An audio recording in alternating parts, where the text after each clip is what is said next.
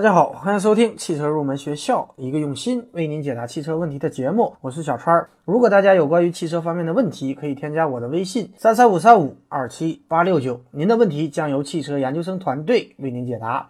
汽车上呢，其实隐藏了很多的排水孔，那么这些排水孔堵塞或者漏水，会给我们汽车的使用带来很多的麻烦。那么这些排水孔一般不会堵塞，但是很多时候呢，有些车主会不注意或者不重视。那么甚至不知道这些排水孔都在哪里。那么今天这期节目，我们就来聊一聊这些话题。第一个呢，我们来说一下油箱口盖的排水孔。当我们打开油箱口盖，那么在它的下部会有一个排水口。那么加油时呢，洒落的汽油可以通过这个排水口排出。同时呢，雨水呢也可以通过这个排水口排出。那么汽车使用了一段时间以后，在这个排水口会聚集一定的灰尘。那么如果这个排水口堵塞的话，那么在洗车或者下雨之后，在下部分呢会形成积水。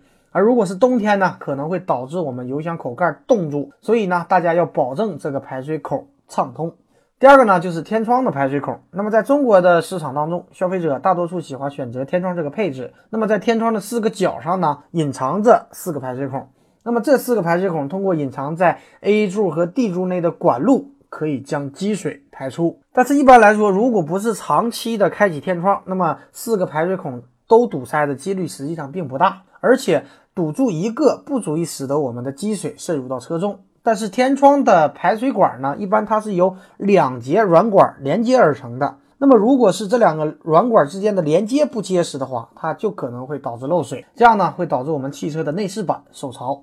第三个呢是汽车门板下的排水孔。那么现在的汽车在车门的门板下方并没有软管进行疏导，而是在车门的最下部留有一个排水口。这样呢，渗进车门的雨水会顺着车门流到下部，通过这个排水口排出。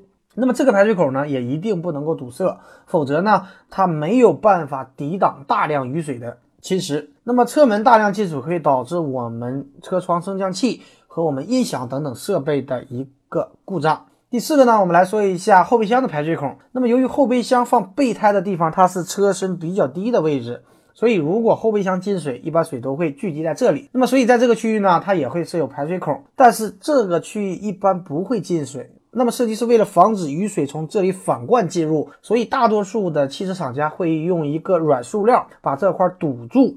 那么放水时呢，我们打开就可以了。第五个呢，我们来说一下机舱内的排水孔。那么由于机舱内是比较脏的，所以机舱内的排水孔是最容易堵塞的。但是由于机舱内很容易脏，所以设计师在设计排水孔时呢，他会将这个排水口做得更大一点。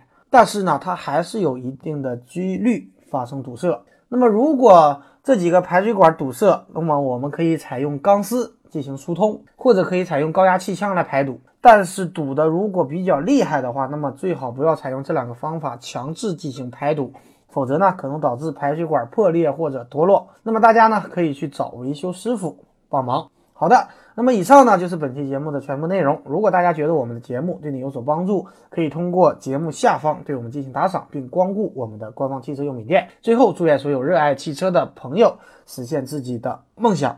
我宁愿所有痛苦都留在心里，也不愿忘记你的眼睛。给我再去相信的勇气，哦，越过谎言去拥抱你。